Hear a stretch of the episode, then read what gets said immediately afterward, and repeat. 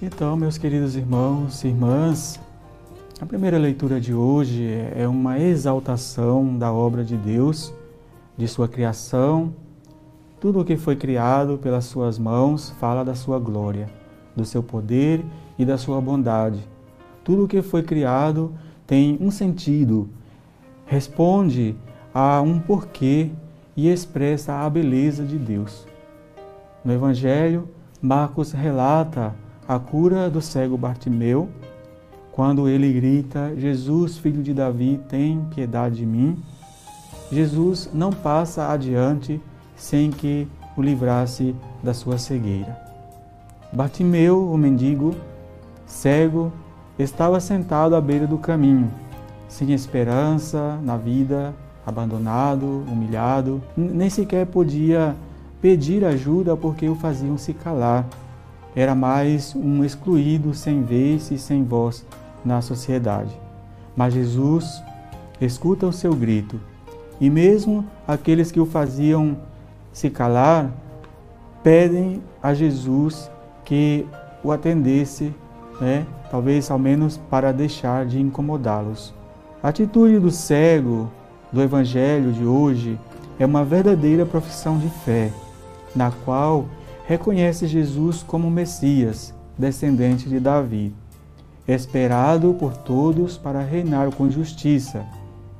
E ainda, todo o relato indica que o cego estava esperando Jesus com o coração confiante.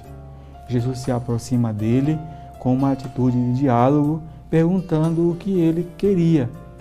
E ainda, Jesus declara que a fé do cego também foi o que o curou.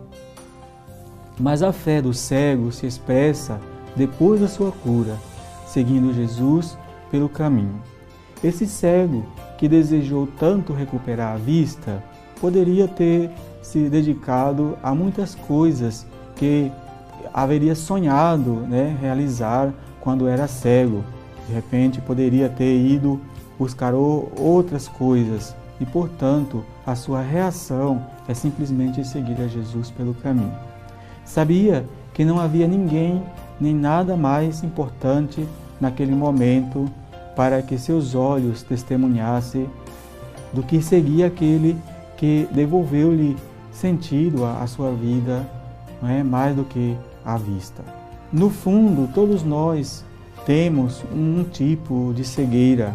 É? A vantagem de Bartimeu com relação a nós é que ele sabia da sua cegueira, era consciente dela e por isso foi capaz de clamar ao Senhor que o ajudasse a ver. Nós não somos tão conscientes assim das nossas cegueiras. Pensamos que enxergamos com clareza e por isso julgamos, sentenciamos, apontamos, rotulamos os outros.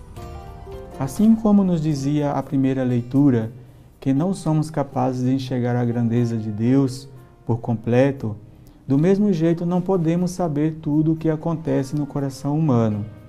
Somente Deus conhece o coração humano e o porquê das coisas.